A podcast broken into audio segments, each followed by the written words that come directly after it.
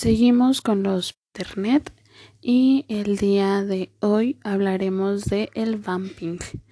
¿Qué es el vamping? Este término hace referencia al fenómeno por el cual las personas, generalmente adolescentes, utilizan aparatos electrónicos como el celular, tablet o ciertos ordenadores durante la noche, haciendo que las horas necesarias de sueño para lograr y obtener un buen descanso, así como el aumento de energía propicie, dejando ciertas consecuencias de insomnio por no dormir lo suficiente. Esta práctica recibe su nombre